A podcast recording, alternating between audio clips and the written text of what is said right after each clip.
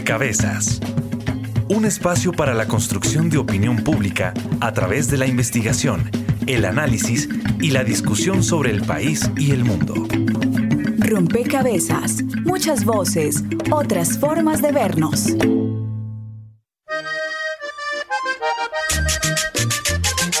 Francisco el hombre cuentan que era un hombre que iba de pueblo en pueblo montado en una mula llevando la noticia.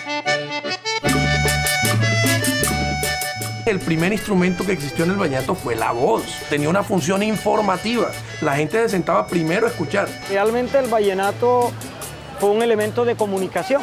Los juglares, que eran aquellos campesinos, normalmente la mayoría no escribía, iban contando de pueblo en pueblo a falta de teléfono, de internet, de comunicaciones, su historia la iban contando. El vallenato es una música de integración social, de unir corazones. Me cuentan mis abuelos que en Valledupar preferían traer orquestas internacionales antes de llevar a los clubes un conjunto vallenato porque no era de la categoría de pronto de las clases sociales altas.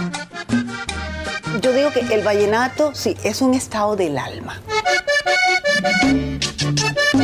Bueno, la música vallenata se conforma de cuatro aires musicales o ritmos musicales que son paseo, merengue, son y puya.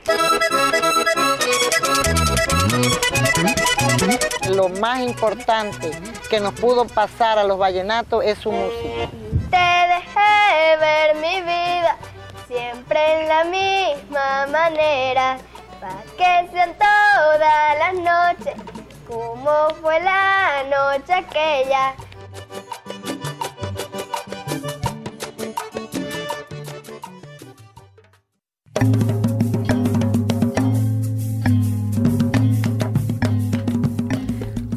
Saludo a todos los oyentes, a todas las personas que se conectan y sintonizan a esta hora. Rompecabezas, muchas voces, otras formas de vernos.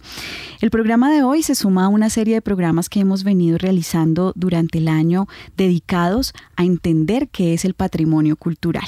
Hemos realizado dos programas, uno para comprender qué es el, patrimonio material, otro para entender qué es el patrimonio inmaterial y hoy nos dedicamos a una de esas expresiones culturales que fue declarada patrimonio cultural inmaterial. Y estoy refiriéndome pues al vallenato, ya escuchábamos el vallenato, un estado del alma. Y, y es que queremos revisar pues qué pasó en 2015, que, en qué contexto se dio esta declaratoria, pero antes, por supuesto, eh, revisar de dónde surgió cuál es el origen de esta expresión cultural y cómo ha evolucionado el vallenato. Y también reconocer algunas iniciativas y estrategias que se están desarrollando para su salvaguardia, porque entendemos que se ha hecho un requerimiento sobre medidas urgentes para eh, la salvaguardia del vallenato. Entonces, bueno, queremos saber también qué se está haciendo, pero también, por supuesto, proponerle a la audiencia y a todos los colombianos y colombianas, pues, qué pueden hacer desde sus lugares para eh, aportar a este ejercicio de conservación de esta tradición del vallenato, que para muchos es em, identidad, pero sobre, sobre lo que también hay muchas críticas y posiciones em, bueno, pues sobre esto vamos a construir este rompecabezas. Bienvenidos entonces. Recuerden que estaremos con ustedes quien les habla, Mónica Osorio Aguiar, y en las redes sociales, Daniel Garrido.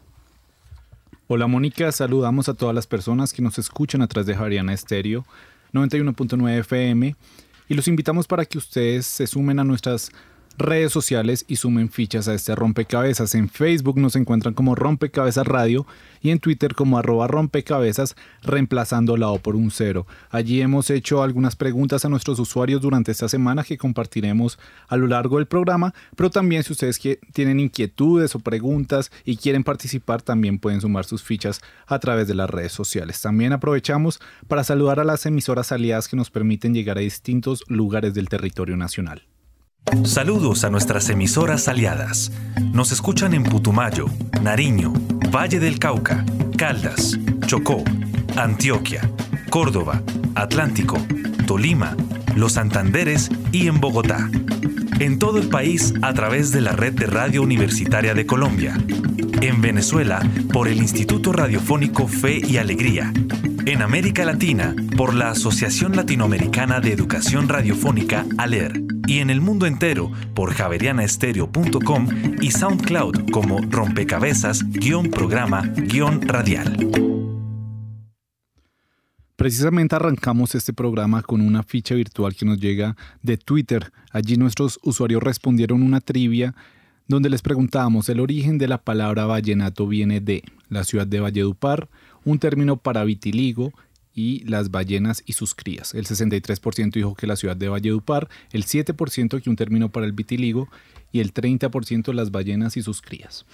Bueno, pues esta, esta trivia lo que nos deja ver es que hay desconocimiento sobre el vallenato, solamente buscando el origen de una palabra. Em, nos dimos cuenta de ello y quiero que en cabina pues empecemos también a sumar esas eh, fichas para empezar a comprender mucho mejor lo que es y significa el vallenato. Y pues traslado la pregunta que hicimos en redes sociales sobre, bueno, cuál es el origen de la palabra vallenato a la mesa de trabajo que hoy está muy nutrida e interesante. Y le doy la bienvenida Mauricio Pichot, él es investigador y profesor de la Universidad Central, es periodista de Canal Capital y dirige un programa sobre cantos vallenatos en la emisora de la Universidad Nacional. Bienvenido a Rompecabezas, Mauricio. Y bueno, aclarémosle a los oyentes de dónde proviene la palabra vallenato. Un saludo a usted, Mónica, a Carolina, a David, a Daniel y a toda la audiencia de Javeriana Estéreo y por supuesto, por supuesto al maestro Rosendo Romero que nos escucha en Villanueva, si mal no entiendo. Hay varias eh, versiones en relación con este tema de la, eh, de la aparición de la palabra vallenato. Tiene que ver con Ignato del Valle, es decir, nacido en el valle, en el valle del Cacique Upar. A los valduparenses nunca les gustó, nunca les ha gustado mucho que les conozcan como valduparenses, sino más bien como vallenatos. También tiene relación con esa especie de, peste, de epidemia que se generó en algún tiempo en la vieja provincia de Vallenata, en el vitiligo, esa despigmentación de la piel y que también fue conocida como karate. Y posteriormente se le asignó este Ignato del Valle, vallenato, a la música de acordeón, a los cantos vallenatos enmarcados en los cuatro ritmos, el son, el merengue, el paseo y la puya, que fueron como los, los, sucesores de lo que en principio se llamó música de provincia o música provinciana. Recuerden ustedes que antes del acordeón se tocaban estas músicas con la guitarra y mucho antes de la guitarra con una especie de flauta hechiza que era conocida como el carrizo. Bueno, usted Mauricio nos deja claro que sí hay una relación, digamos, hay una evolución de la palabra que se conecta luego con la expresión o el género musical. De hecho, hay un canto en donde se menciona esta situación, es un canto de José María Chema Gómez, que es conocido como Compay Chipuco, en virtud de un personaje del viejo Valledupar que eh, padecía este karate. ¿sí? Tengo las patas bien pintadas, dice en el canto, y eh, solo creo en el exeomo y me gusta tomar ron. Es un personaje que Chema Gómez se encontró en ese viejo Valledupar y al que le hizo un canto en virtud del el apodo particular que le tenían a él. Y nos introduce con esto, Mauricio, a lo que empieza a narrar y a significar para la consolidación y, la, el desarrollo de una región el vallenato, porque justamente usted está describiendo como una situación em, se describe en una canción y justamente sobre eso quisiera que conversáramos. Rosendo Romero es cantautor de vallenato, coautor del Plan Especial de Salvaguardia, Salvaguardia para la Música Vallenata Tradicional em, y está con nosotros vía telefónica. Bienvenido a Rompecabezas, Rosendo, y quisiera eh, seguir, digamos, contextualizando a nuestros oyentes sobre los orígenes del vallenato y que usted nos ayude a reconocer en qué contexto eh, social eh, se dio, digamos, este, esta introducción, digamos, del género musical en la región. Bienvenido a Rompecabezas. Buenas noches para todos, muchas gracias por la invitación. Y bueno, en realidad tenemos, eh, es cierto que son tres fuentes principales que tenemos para el origen de la música vallenata. Y una está en Europa, por supuesto, la otra en los indígenas y en África, que son las, las fuentes, eh, las tres fuerzas que integran el origen de la música vallenata. Cada una aporta algo y además aportan la genética, que es lo, más importante en esto, ¿no? Porque de hecho no solamente el, el aspecto artístico, la cultura, sino también todas esas mezclas que se dieron, que generaron pues mestizaje, que es que consideramos responsable de esta fusión de estas tres fuerzas eh, culturales.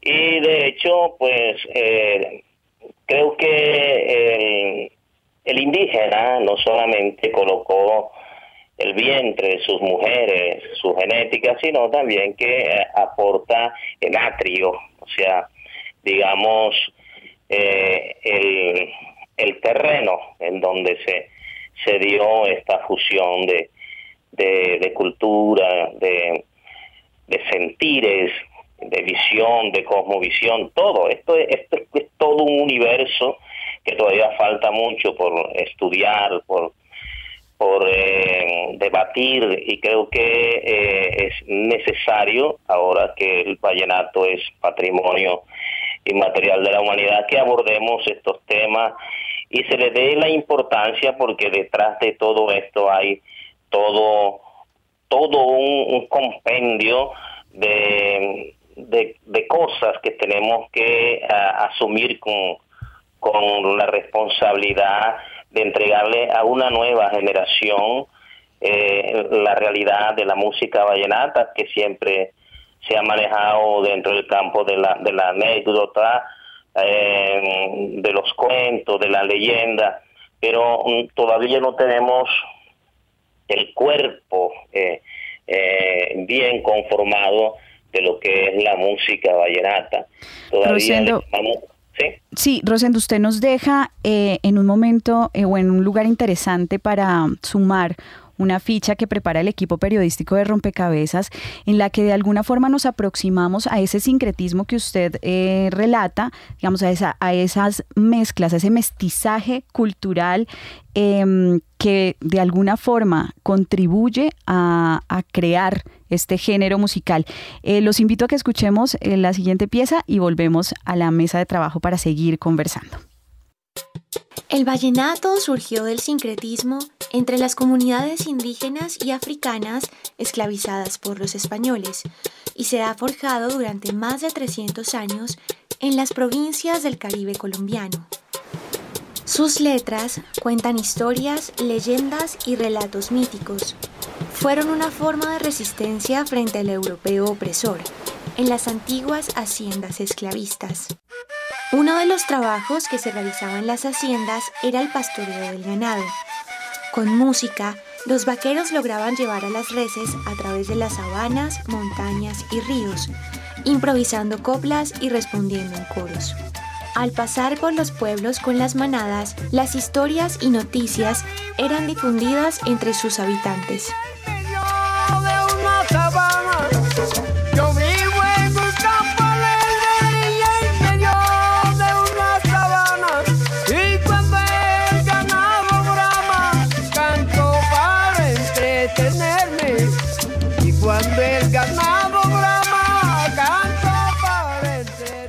Estos cantos de vaquería otorgaron al vallenato la estructura narrativa de sus textos. También lo hicieron los cantos de los pescadores y obreros. Poco a poco, en el valle de Upar, estos cantos fueron enriqueciéndose con percusión y músicas campesinas, caracterizadas por instrumentos de influencia española como la guitarra.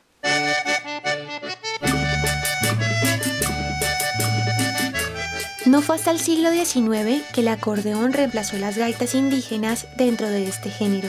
un instrumento musical que llegó gracias a los migrantes alemanes y franceses. El acordeón fue rápidamente apropiado por los campesinos, gracias a su facilidad para ser transportado a caballo.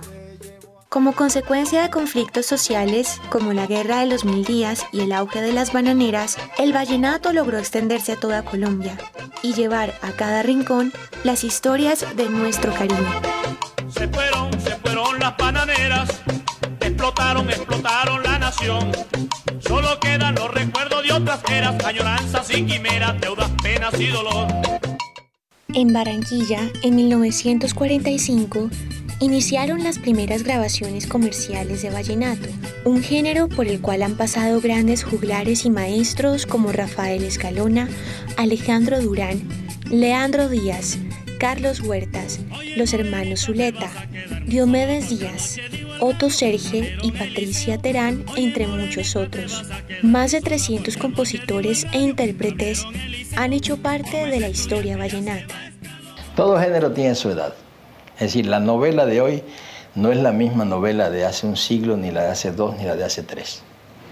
Si nos podemos hacer historia del vallenato, su origen es estrictamente narrativo. Era los, los juglares que iban de pueblo en pueblo cantando un acontecimiento. Ahora, eso ha evolucionado. Ha evolucionado por la, misma evolución del país, de manera que es tan aceptable el vallenato romántico hoy como era aceptable cuando era narrativo y como será después no se sabe cómo será. Por supuesto hay una gran influencia comercial, pero esa es la realidad. Yo creo que el vallenato de hoy, este vallenato romántico, este vallenato bastante comercializado, es tan legítimo como el de los, como el de los juglares. Declaraciones de Gabriel García Márquez en entrevista con Ernesto Macausland en 1994. Fuente documental Plan Especial de Salvaguardia para la Música Vallenata Tradicional del Caribe Colombiano. Informa para Rompecabezas María Alejandra Navarrete. No quiero que me llore porque me da dolor. Adiós morenita, me voy por la madrugada. Bien, escuchábamos entonces algo de la historia del vallenato y, mm, cómo realmente eh, comunidades indígenas y africanas esclavizadas eh, hicieron de esto una forma de resistencia y poco a poco de alguna forma el contexto social y político hizo que este género musical se extendiera y se mm, acogiera en todo el país. Em, y hablábamos o se escuchaba en la nota de uno de los eh, quizás artistas eh, reconocidos representativos de este género, que es Rafael Escalona, y hoy está con nosotros eh, su hija Carolina Escalona, que también es presidente de la Fundación Rafael Escalona. Y es eh, una oportunidad, Carolina, para um, conversar quizás en este momento del programa sobre cuáles son esos relatos que se encuentran en el vallenato y de alguna forma cómo desde la fundación se está preservando, se está cuidando este patrimonio. Bienvenida a Rompecabezas. Bueno, muy buenas noches para todos. Muchísimas gracias por esta gran invitación. Eh, es un placer y es un honor no solo compartirles a ustedes, sino a todas las personas que nos están escuchando, cómo este gran personaje, Rafael Escalona, hace que el vallenato se convierta no solo en esta música, como ya nos lo han venido explicando desde su tradición, de dónde viene, sino cómo se convierte en un patrimonio real, cómo hace que esta música que es del pueblo se convierta en una música que ahora es la caracterización de una nación. Colombia igual vallenato y es algo completamente inconfundible.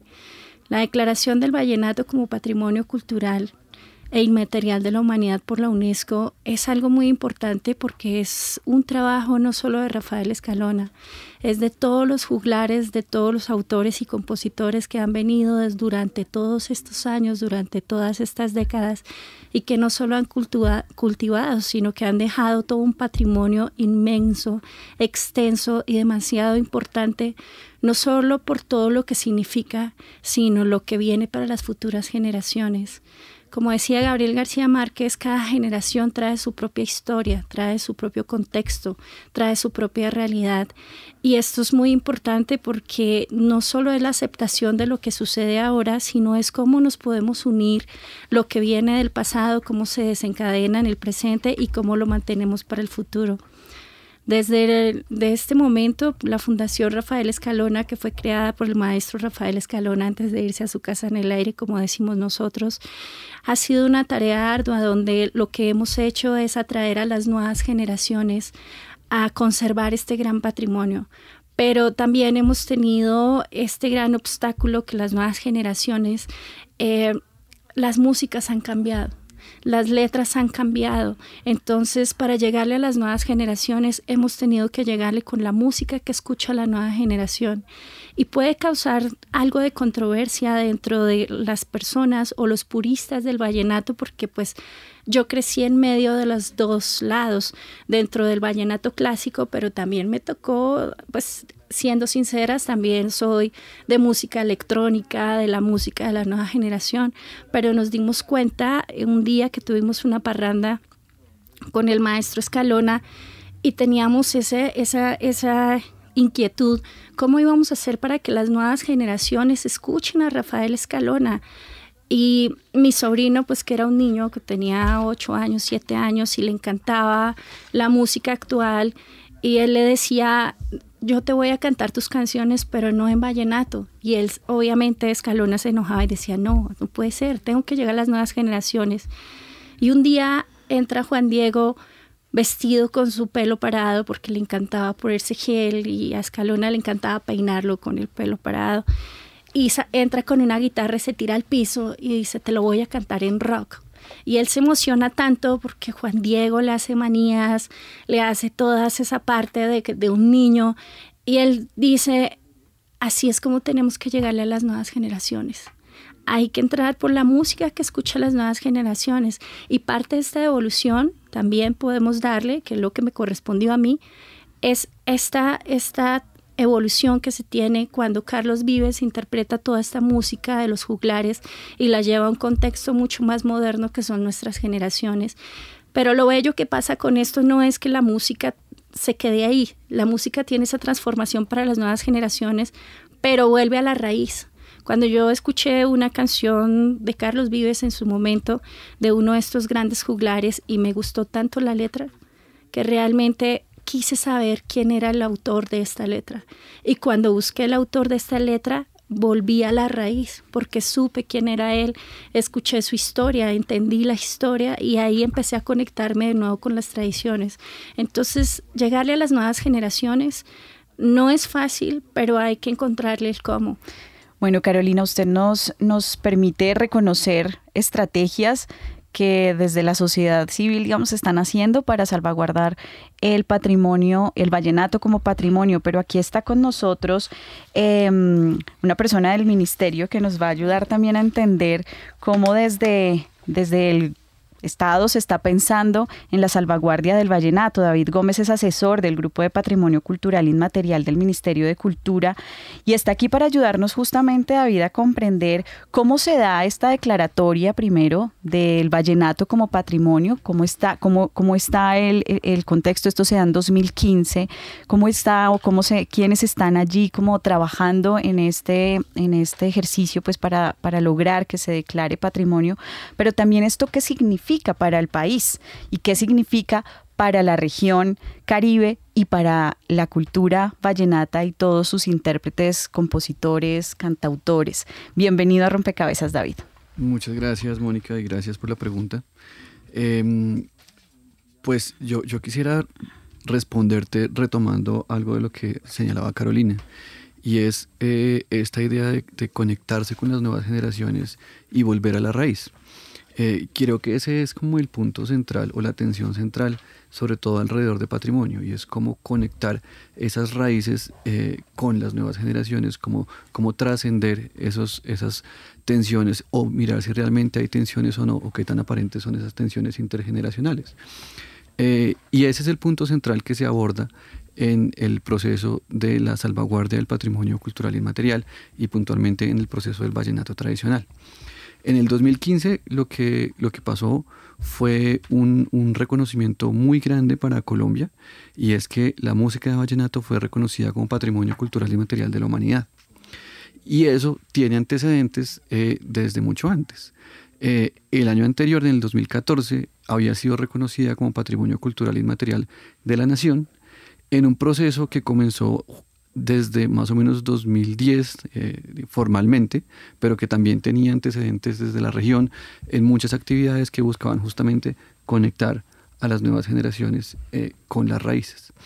Eh, lo que el Ministerio de Cultura está apoyando es justamente la implementación de ese plan especial de salvaguardia, que es realmente un producto de, de esas preguntas que salen de la misma comunidad en la región, eh, inicialmente en los departamentos eh, del Cesar, Magdalena y La Guajira, eh, pero que obviamente la música trasciende esas, esas fronteras y va mucho más allá de, de, de esos tres departamentos y logra llegar a todo un país y recoger el sentimiento de todo un país.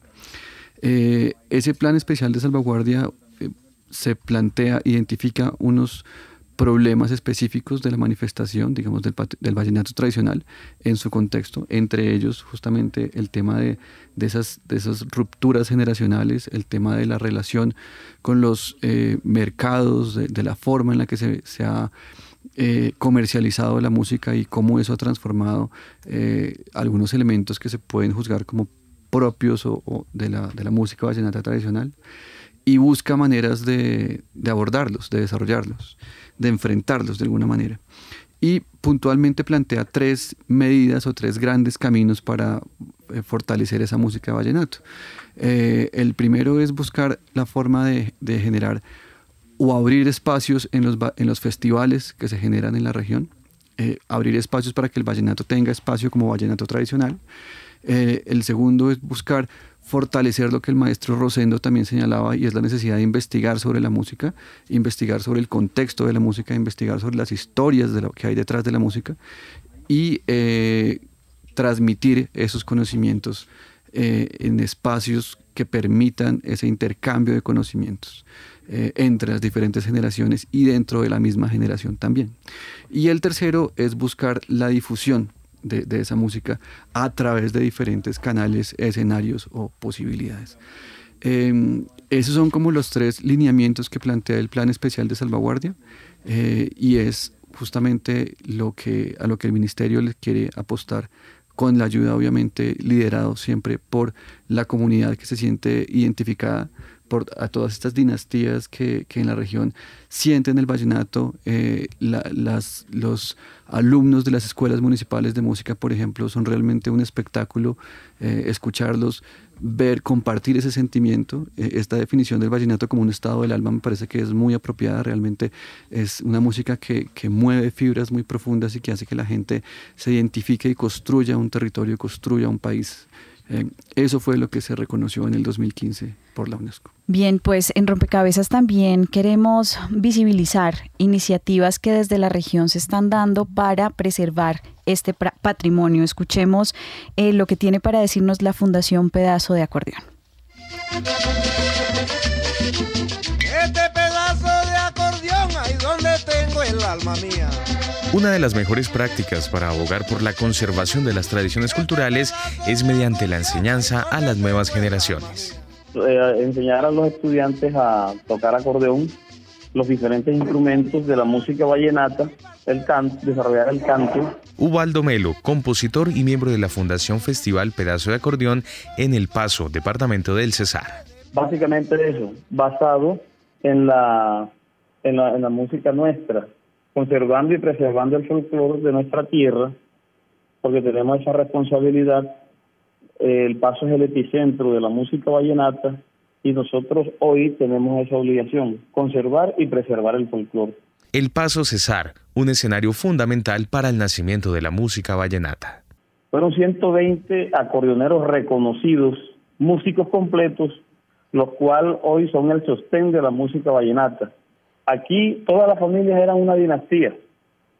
Cada familia tenía mínimo tres, tres cuatro miembros que tocaban componían, cantaban y breciaban. Quienes hacen parte de la fundación adquieren un gran compromiso con la cultura. Ellos, junto con su familia, hacen un compromiso de conservar y preservar el folclore y llevan en, dentro del repertorio lo, el repertorio que tenían los músicos completos del Paso Cesar que se toman como ejemplo en el ámbito nacional musicalmente hablando. Y sin duda los resultados son evidentes. Sí, nosotros en este momento podemos mostrar la esencia de la música vallenata conservada y preservada a través de, los, de nuestros alumnos. Es más, hay gente que, hay estudiantes que cuando ya han salido y han quemado las etapas ahí, se han, se han abierto otros campos. Le estaba hablando a los niños que vocalizan, pero ya con los acordeoneros, que es donde nosotros hacemos énfasis, entonces tenemos para que los cuatro ritmos auténticos de nuestro folclore sea representado desde la Escuela de Música acá en el municipio de El Paso Cesar, que es la tierra de Alejo Durán. Estas generaciones tienen una gran responsabilidad, conservar el folclore vallenato. Como estas hay numerosas acciones que buscan el mismo propósito y sin duda vale la pena darles una mirada. Informa para Rompecabezas Juan Sebastián Ortiz.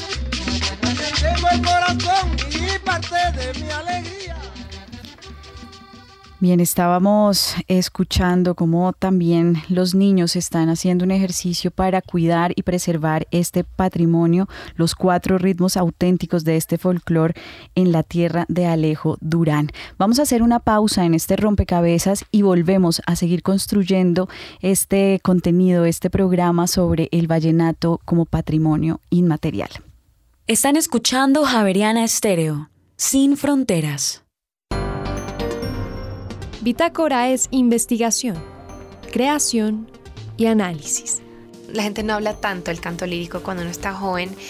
Para mí, lo que me empezó con ese interés fue la parte de los idiomas. Y una de las líneas de trabajo que tenemos es explorar la relación entre funcionamiento mental y el desempeño que tenemos los humanos en estas tecnologías nuevas. Todas esas personas, pues casi 120 personas, que pudieron haberse salvado si hubiéramos tomado o hubiéramos hablado sobre el tema de donación. Bitácora, de lunes a jueves de 8 a 9 de la noche por Javeriana Stereo.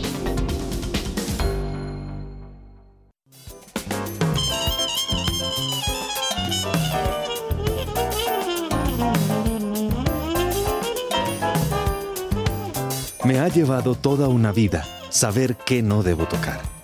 Dizzy Gillespie.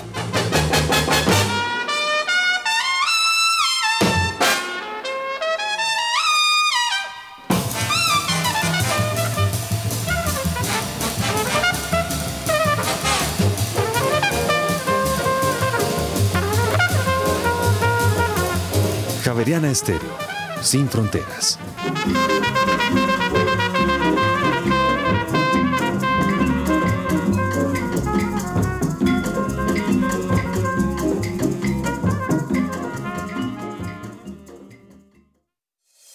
En primera página radio están las voces con mayor relevancia en la economía de Colombia. Bruce McMaster, el presidente del ANDE. Sin duda alguna, Colombia tiene que hacer un esfuerzo grande en términos de formalización empresarial y, por supuesto, la formalidad laboral, que es quizá la que más le interesa a los colombianos, y es que efectivamente las personas que trabajan, pues todas tengan la capacidad de tener prestaciones sociales. Hablan los analistas con mayor experiencia en el mercado. Guillermo Valencia. Yo creo que hay que hacer apuestas en Colombia.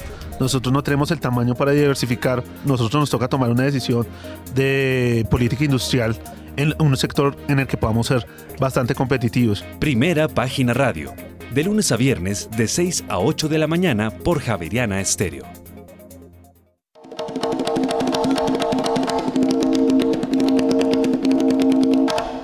Los materiales de la música son el sonido y el silencio.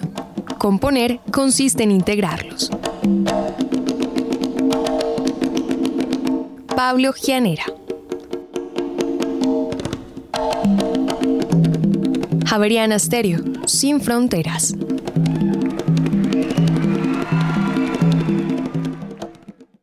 Están escuchando Javeriana Estéreo, sin fronteras.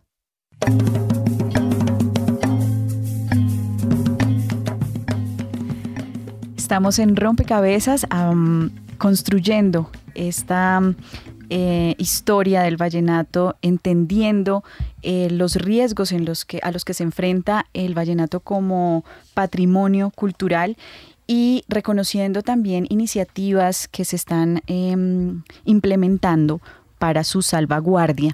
Y llegan también a través de las redes sociales comentarios y fichas que se suman a este rompecabezas, Daniel. En nuestro Facebook, Rompecabezas Radio, le preguntamos a nuestros usuarios, ¿crees que la manera en la que se produce actualmente el vallenato puede poner en riesgo la riqueza cultural de este género? Sí, 67%, y no 33%. Además tenemos un comentario de César Rodríguez, uno de nuestros usuarios, que dice, siempre que se siga produciendo y escuchando el original, no hay problema. Pero me gustaría trasladar, trasladarle precisamente esta pregunta al, maestro Rosendo Romero. ¿Usted cree que la forma en que se produce actualmente el vallenato puede poner en riesgo la riqueza cultural de este género?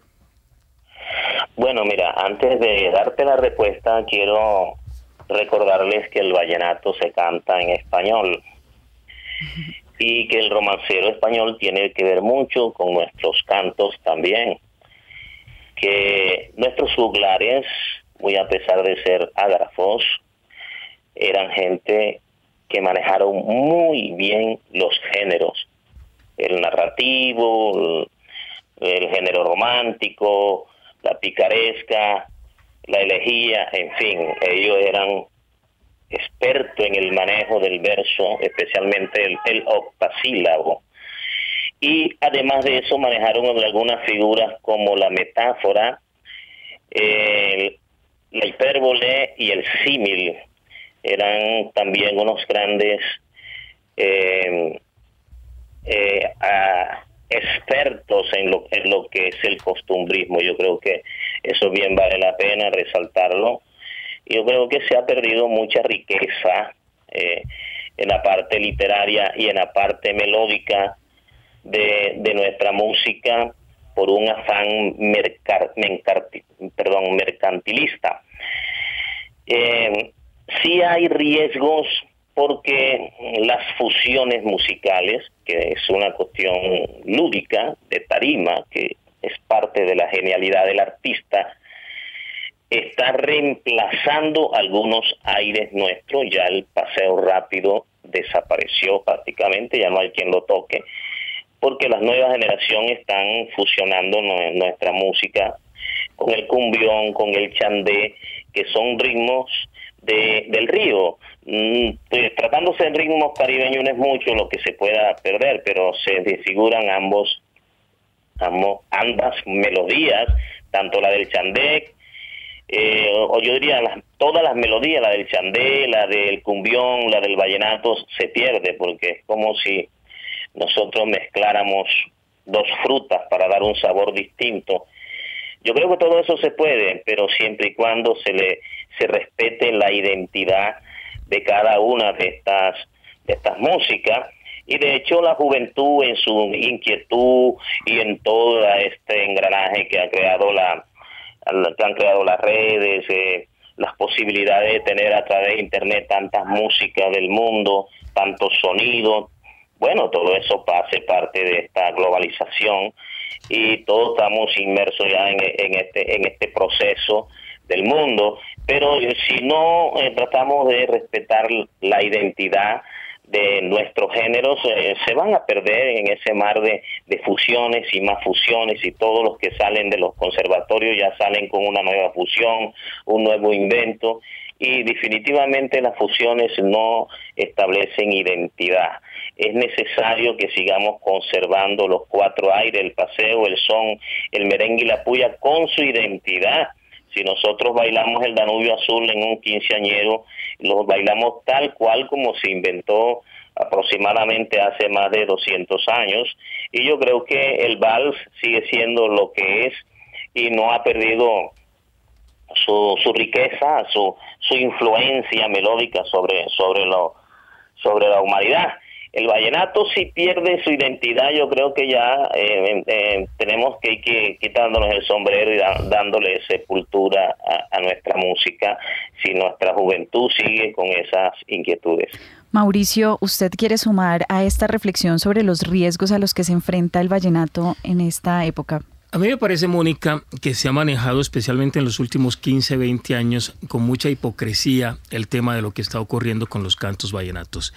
Los cantos vallenatos, más que una música, son una expresión literaria, son una expresión que reúne romanticismo, que reúne narración, que reúne mamagallismo, que reúne todas unas vivencias de un entorno geográfico, si se quiere, que nació en esa vieja provincia, en los municipios de Patillal, en el Valle de Upar, en La Paz, en el sur de La Guajira, Urumita, Villanueva, San Juan del Cesar, La Jagua del Pilar, y en donde esos juglares primarios, iniciales, como, como Chico Bolaño, como el mismo Francisco Moscote, Francisco Lombre, todas esas personas contaban con las herramientas que tenían a su mano todas esas vivencias, toda esa cotidianidad por la que atravesaban.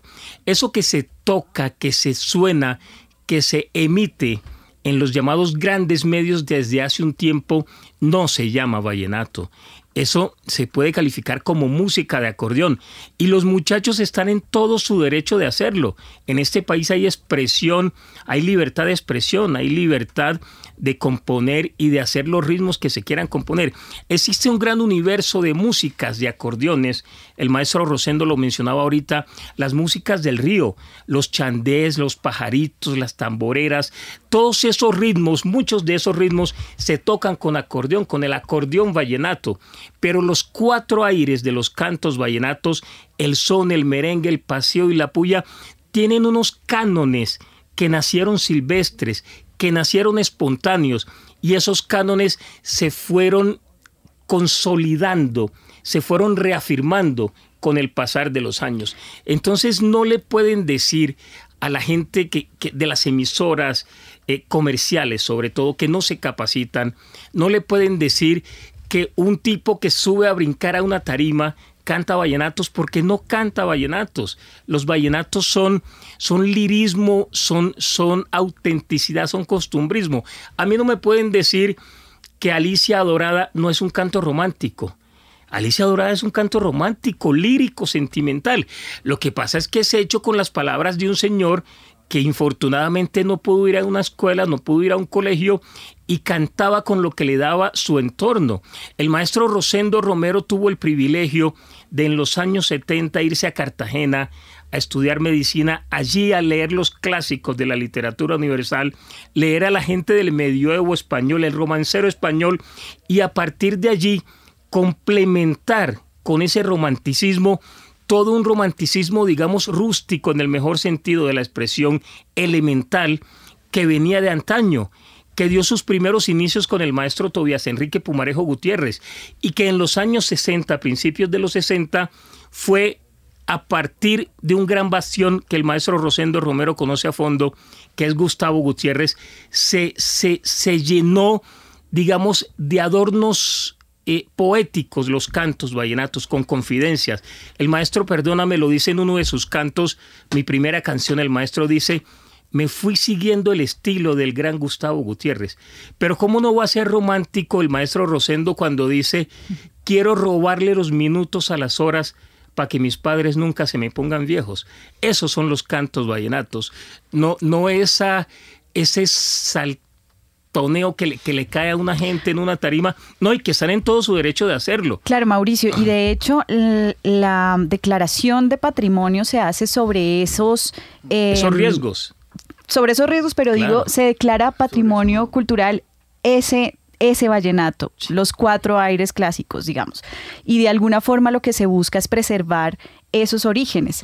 Eh, pero ustedes, usted y el maestro Rosero, mm, Rosendo Romero han insistido en que el vallenato es más que el ritmo, también la narrativa y la oralidad es fundamental en el vallenato. Y a mí me gustaría que a través, eh, en los minutos que nos quedan de este programa, lográramos em, de alguna forma hacer un análisis de qué es lo que cuenta el vallenato, qué es lo que canta el vallenato y qué dice de una región y que está diciendo también, usted ya lo decía Carolina, de una identidad, porque de alguna forma se habla del vallenato como identidad nacional, pero bueno, ¿qué está diciendo el vallenato en últimas?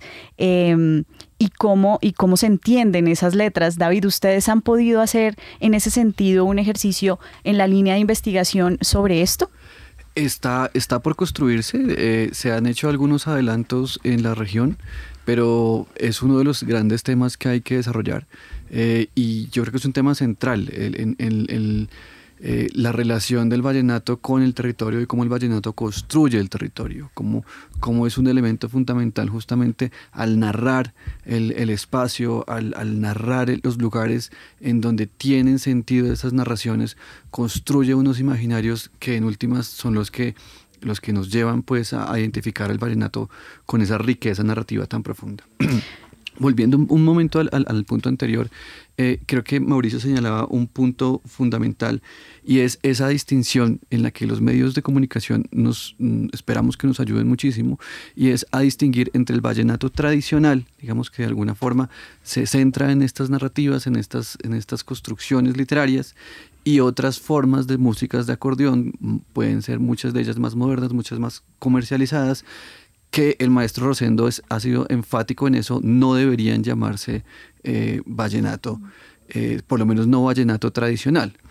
Eh, no se trata desde el ministerio justamente de generar una tensión entre qué es vallenato y qué no es vallenato, esa sería una, una polémica que no tendría realmente mucho sentido, pero sí de hacer muy claro que el hay un, una de estas músicas que es el vallenato tradicional, que tiene toda una riqueza narrativa detrás, toda una, riqueza de composiciones, toda una, una forma de justamente de narrarse, de construirse, de interpretarse y una serie de prácticas alrededor. Y esas, esas prácticas, esos saberes, esos conocimientos, ese vallenato tradicional es lo que se quiere proteger a través del Plan Especial de Salvaguardia.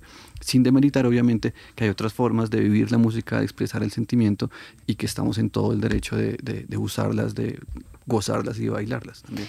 En Rompecabezas la voz ciudadana también es fundamental y quisimos consultarle a la ciudadanía qué tan conectado se siente, qué tan identificado se siente con el vallenato, un poco para abrir en este último eh, fragmento del programa la reflexión sobre el vallenato y la identidad nacional.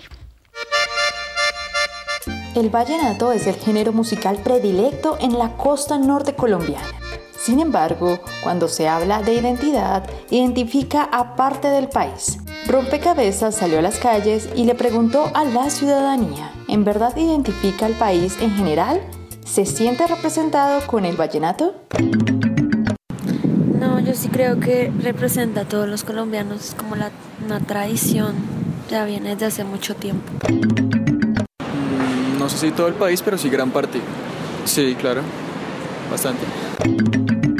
Pues la verdad creo que sería atrevido decir eso porque tenemos otros géneros que son mucho más tradicionales y que llevan mucho tiempo representándonos como colombianos. Entonces, pues creo que no sería acertado decir solamente el vallenato, pero sí podemos decir que el vallenato representa a Colombia, sí lo representa. La verdad sí, eh, creo que es un género que surge en la costa caribe colombiana y según tengo entendido no existe en otro país. Entonces creo que sí no representa como Colombia. No, creo que solamente pues para, para algunos, algunas partes del, del país. Eh, pues obviamente ahorita con las redes sociales, la difusión de la música en los medios, pues para, y también teniendo en cuenta que hay muchas personas que viven en el centro del país, pues se toma como si fuera representativo de todo el país, pero para mí, en lo personal, no. Mm, no, realmente no me gusta, entonces no. Informó para Rompecabezas Jenny Castellanos. Bien, em, escuchábamos la voz ciudadana que también em, suma a este rompecabezas. Y mm, un poco conversando eh, sobre la identidad y sobre lo que propone el vallenato como, como narrativa, pues vale la pena reflexionar sobre qué significa el vallenato como identidad. Usted lo había señalado, Carolina, en su, en su intervención, y es como el vallenato se ha convertido eh, para todo el país en un ritmo representativo. ¿Cómo lo consideran ustedes, pero también em, cómo entender ese, ese vallenato tradicional y esa, digamos, tensión que aparentemente existe en esta perspectiva de construir una identidad nacional? Para mí hay algo muy importante que la construcción y toda esta identidad viene desde casa. Pienso que estamos en un momento donde eh, nosotros como padres de familia, desde, desde lo que significan las familias como tal, porque los niños aprendemos las músicas y las tradiciones desde nuestros hogares.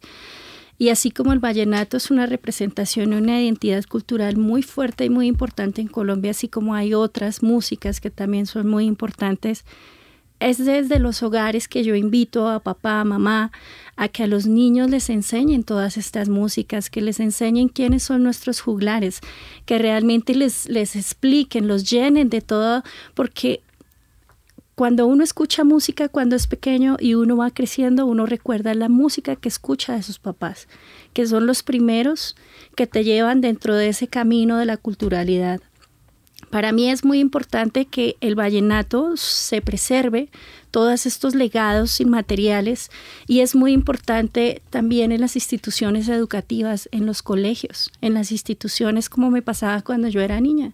Me enseñaron a bailar cumbia, joropo, guabina, todas nuestras músicas tradicionales y me enseñaban quién eran todos estos representantes de las músicas en Colombia, pero esto ya no pasa.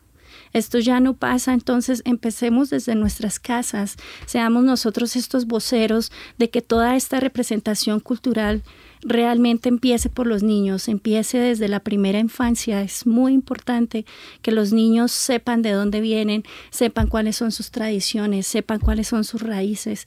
Y si empezamos desde casa, seguro que de ahí para adelante no es solo la representación del vallenato de una identidad, no, son todas estas identidades que nos enseñan, que nos hacen ver como humanos, como profesionales, lo, realmente de lo que somos colombianos y de dónde venimos como tal.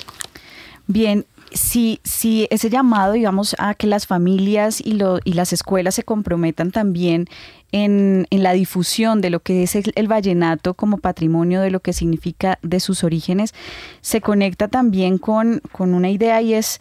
Em, pensar si el vallenato trae consigo un proyecto de territorio, un proyecto, una idea de nación y vale la pena porque también el vallenato nos permitiría reconocer las dinámicas y las culturas. Usted eh, señalaba ahorita fuera de micrófonos eh, que con el vallenato y con los cantos se podría hacer una ruta y reconocer ciertas dinámicas territoriales. ¿Eso cómo sería? ¿Usted cómo lo ve eh, en términos ya de salvaguardia, Daniel? David. Pues esa es una de las propuestas que se consignó, pues que fue justamente construida por la comunidad eh, en, el, Plan Especial de Salvaguardia, generar unas rutas del vallenato. Eh, realmente eh, uno recorriendo la región lo hace a través de, las músicas del vallenato tradicional. Cada, cada, cada cruce de caminos recuerda una, una composición, recuerda una canción. Eh, cada lugar genera una, tiene una sonoridad propia.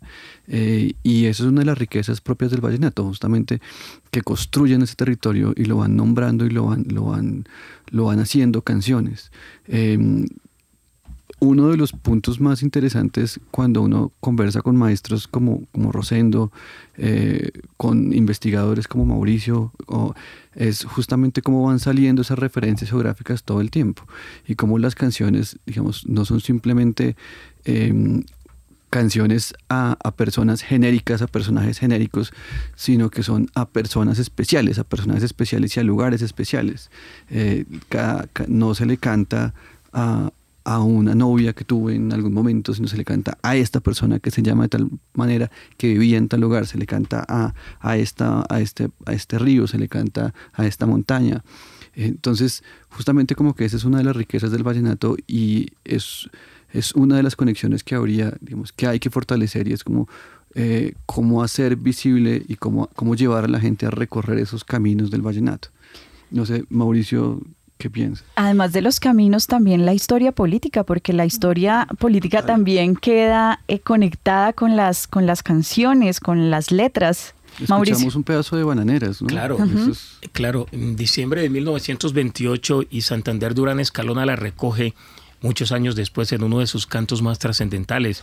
El maestro Rafael Escalona, cuando el presidente entonces Alfonso López Miquelsen en el 75 lo nombra cónsul en Colón, Panamá, y hace ese bello canto de la misión de Rafael o el gallo panameño y deja una gran preocupación porque queda en Valledupar enfermo su gran amigo, su gran hermano Poncho Cotes Querús, el viejo Poncho, y, y, y eso es el cantar vallenato. Mira, Mónica, la experiencia más contundente que yo he tenido como profesor en la Universidad Central de Lúdica y Narrativa Vallenata es que en los cuatro semestres del 2017 hasta esta parte, los muchachos sacan como conclusión que no habían escuchado vallenato, no lo habían escuchado, porque lo que escuchan es, perdónenme la expresión fuerte pero real, la porquería que le ponen en las emisoras llamadas en grandes medios masivos. ¿Y por qué la ponen? ¿Por qué la suenan?